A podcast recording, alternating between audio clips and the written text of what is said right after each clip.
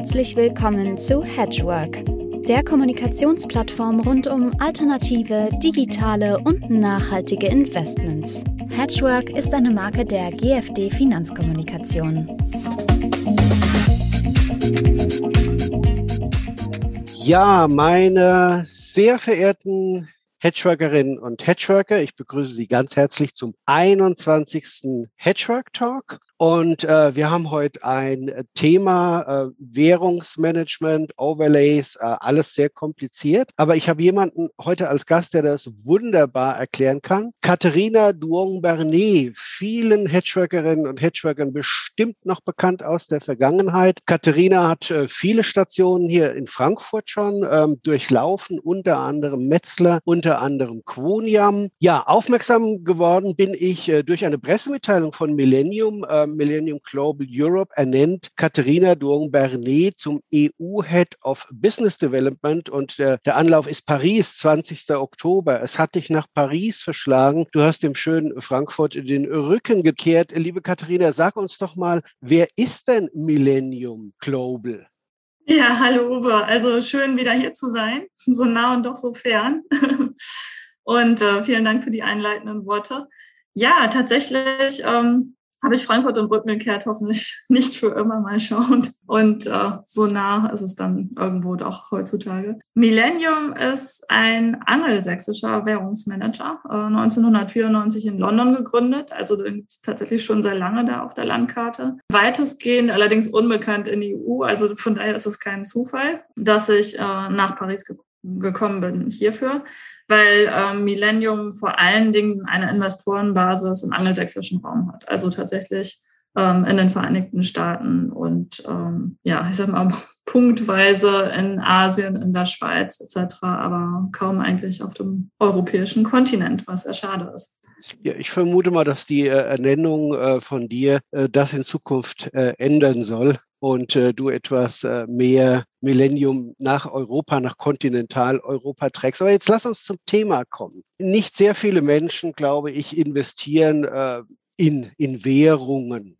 und vielen ist auch gar nicht bewusst, dass wenn sie in Aktien, Anleihen investieren, auch immer in Währungen investiert sind ja, und dementsprechend genau. eine Chance oder ein Risiko haben. Vielleicht kannst du zu Beginn unseres Talks einfach mal erklären, was so fundamental die Unterschiede sind zwischen einer Investition in auf der einen Seite Assets wie Aktien und Anleihen und auf der anderen Seite Währungen.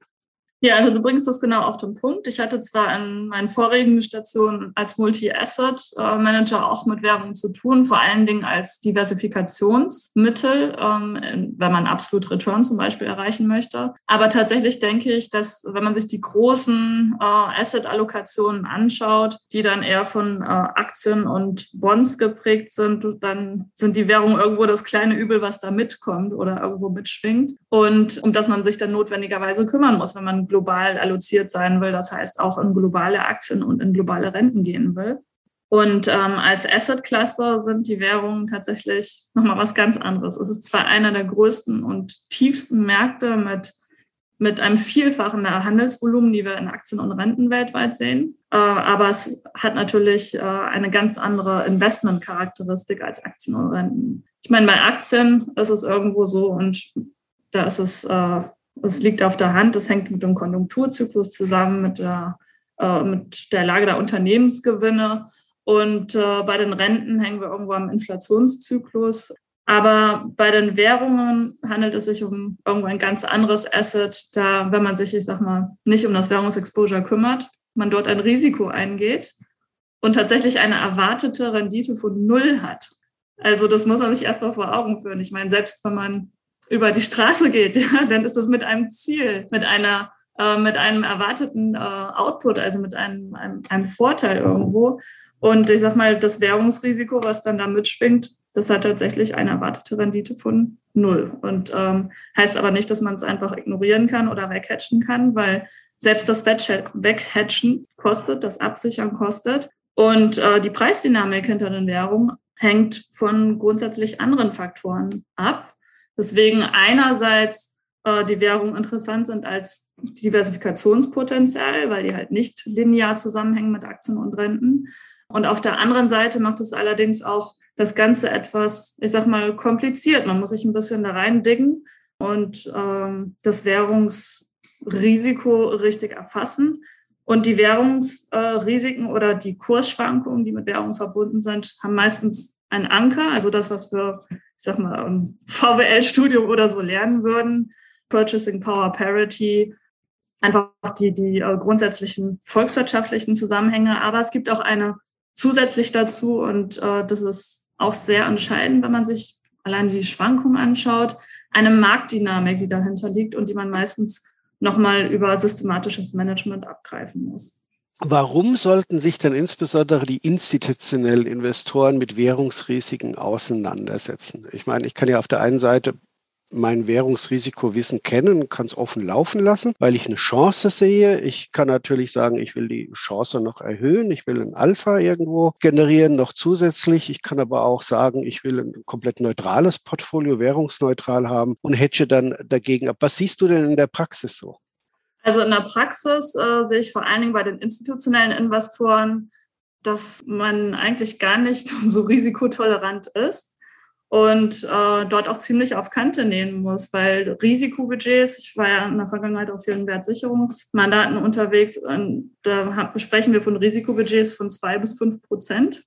Und wenn man die mal in die Hand nimmt und äh, das allein auf das Aktien- und Rentenrisiko verteilt oder äh, daraus dann einen Investitionsgrad ableitet, dann bleibt nicht mehr viel, viel übrig für Währung. Dennoch sind die Währungen im Portfolio, weil ich denke, kaum ein Investor jetzt auf dem europäischen Festland ist, äh, in Euro-Aktien und Euro-Renten vor allen Dingen ähm, verhaftet, sondern ähm, irgendwo, und das sehe ich meistens oder sich meistens bei den institutionellen Anlegern, da nimmt man den einen Extremweg und hedgt das ganze Währungsrisiko ab.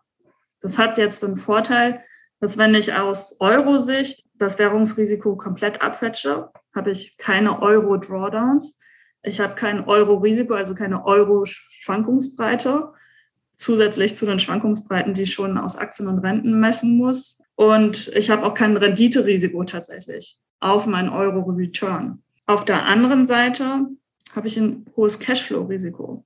Denn wie hedge ich ab? Und das ist substanziell. Also wenn man jetzt mal in MSCI World, einen großen globalen Aktienindex investiert und äh, dort einfach nur mal das Währungsrisiko rausnimmt, dann sind das 8% Wohler, die da draus kommen. Das heißt, da ist einiges, was in dem Fall dann abgehatcht wird und allein dieses Hedging kostet. Das kostet das Zinsdifferenzial und es kann wirklich detrimental sein, auch für die Cashflows, wenn die eigene Währung, also der Euro, dann mal auch extrem abschwächt. Und dann, dann stehen wir am Ende des Jahres da oder spätestens bei jeder Rollperiode, also jeden Monat, wenn die Forwards realisiert werden und äh, haben eine eventuell sehr große ähm, Abflüsse auf der Cash-Seite. Und das ist ein sehr unerwünschter Effekt.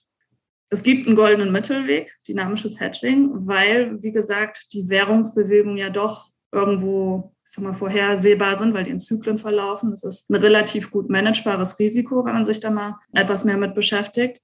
Und so kann man eben alle diese vier Risiken vermeiden. Das Drawdown-Risiko, das Rendite-Risiko, die Schwankungsbreite und das Cashflow-Risiko vermindern.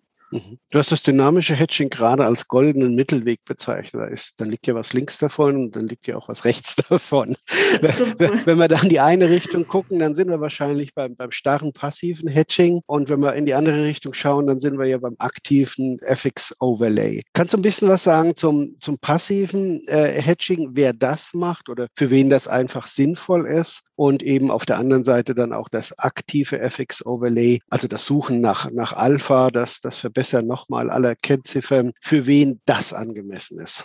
Mhm. Also ich hatte eben gerade das passive Hedging so, so schlecht geredet, sage ich mal. Dabei ist es schon noch, es ist bei den Institutionellen einfach weit verbreitet und zwar bei denen, wir haben etwa 20 Milliarden Assets under Management äh, bei Millennium und ähm, es sind über fünf in passivem Hedging bei institutionellen. Und das sind große institutionelle, wo man auch sagen würde, gut, die kennen sich aus, aber äh, die haben zum Beispiel nominelle Verbindlichkeiten und können das, Hedge, äh, das Cashflow-Risiko aushalten.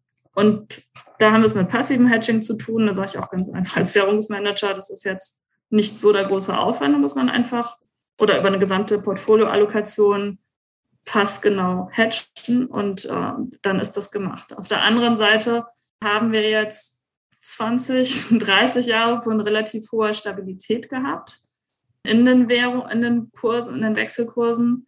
Und wir sehen jetzt, und das ist gerade auch so letzten Monat passiert, jetzt kommt das Ganze irgendwo auch einem Ende zu.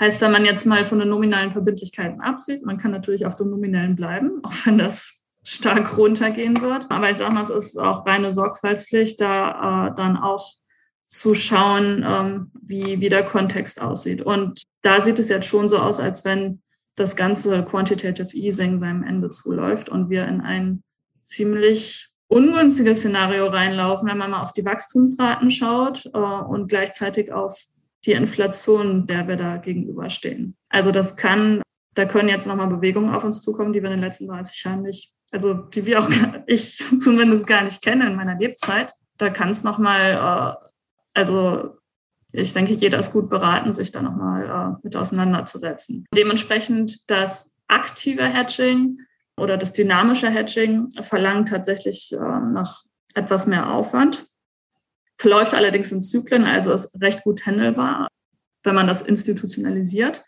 Und heißt, ja, also wir ähm, verlassen uns im aktiven Hedging auf volkswirtschaftliche Einschätzungen, die langfristigen Einschätzungen und äh, schauen uns zusätzlich dazu noch Marktdynamik an. Und da kann es auch zu, da können zum Beispiel implizierte Volatilität eine Rolle spielen, die Optionsmärkte. Es wird ja auch tatsächlich viel Optionalität gespielt auf den Währungsmärkten, die zum Beispiel gerade in so einem Extremszenario wie Brexit ein extrem guter oder Brexit hat viele, ich sag mal, dann doch überrascht. Äh, allerdings hat die äh, implizite Volatilität, also der Optionsmarkt, hat darüber Aufschluss gegeben, dass die Vote doch anders sein könnte, als man es jetzt erwartet. Und das hat sich auch auf den Währungsmärkten wiedergespiegelt. Also es war tatsächlich einer der besten Prädiktoren. Ich weiß jetzt gar nicht?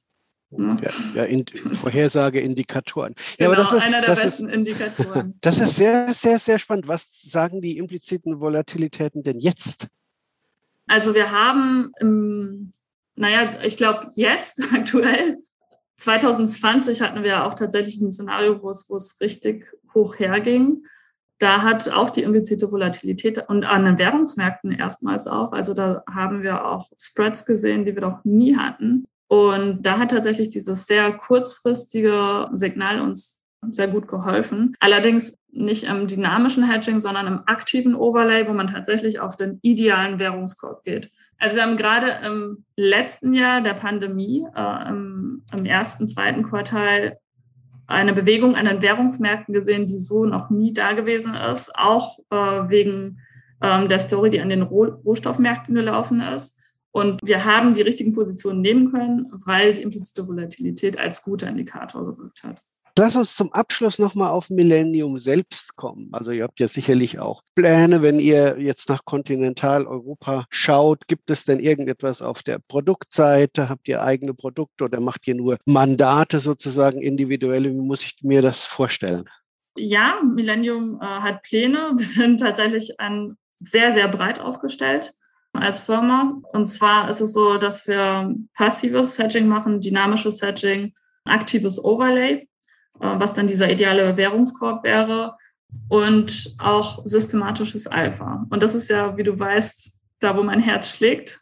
Systematik, also Quant einmal und Alpha, wo sich Währungs Risikoprämien auch ähm, als sehr gute Renditequelle und als sehr guter Diversifikator hervorgetan haben und damit tatsächlich allein auf Währungen bauend, was ja letztendlich schon irgendwo ein Plain Vanilla Instrument ist, sehr gute äh, Strategien bauen lassen, die ein solides Alpha bringen, also ein solides Information Ratio in der Höhe von 0,8, allein auf Währungen basierend. Und das ist schon war sehr interessant, zumal Diversifikation immer noch gesucht, gefragt wird letztendlich ähm, ist alles, was, was da so ist unter Alternatives, die Immobilien, Private Equity ist irgendwo doch ein Derivat von Aktienrenten und irgendwo lineal miteinander verbunden. Äh, die Risiken werden nicht weniger. Also es ist eher so, dass man immer höheres Risiko eingeht, ob es jetzt Marktrisiko ist oder Liquiditätsrisiko. Und die Währung, denke ich, ist noch eine unerschlossene Quelle für Alternative Returns, die man durchaus nutzen sollte. Jetzt weiß ich allerdings auch,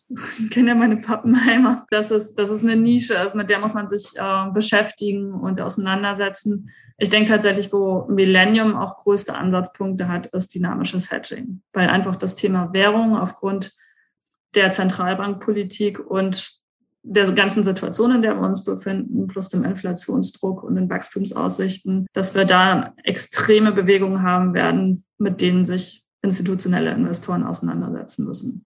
Das klingt ja ein bisschen wie ein Wake-up-Call, ja. Also das, Absolut. Ja. Das, das ist ja wirklich, ähm, ich, ich bin ja schon über 30 Jahre am Markt, also ich habe die, die Vorteile, da eine noch längere Zeitreihe erlebt zu haben. Äh, wenn es zu diesen Turbulenzen kommt, äh, hast du das Gefühl, dass viele unvorbereitet sein werden auf der Währungsseite?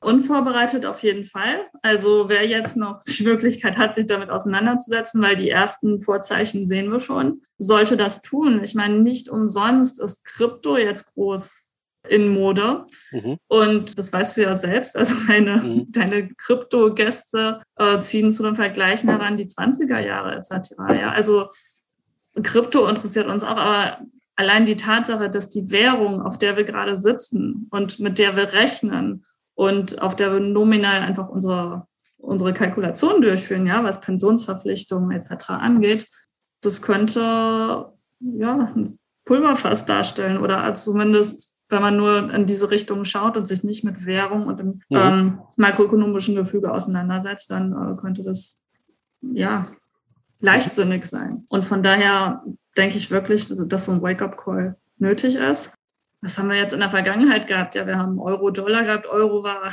Zeit großer Stabilität. Aber allein in, in dieser Zeit hatten wir teilweise Schwankungen von 14 Prozent. Das ist direkt eigentlich ein Risiko, was hinter dem Eigenkapitalrisiko, also hinter Aktienrisiken steht. Das mhm. ist äh, etwas, was, was professionell gemanagt werden muss.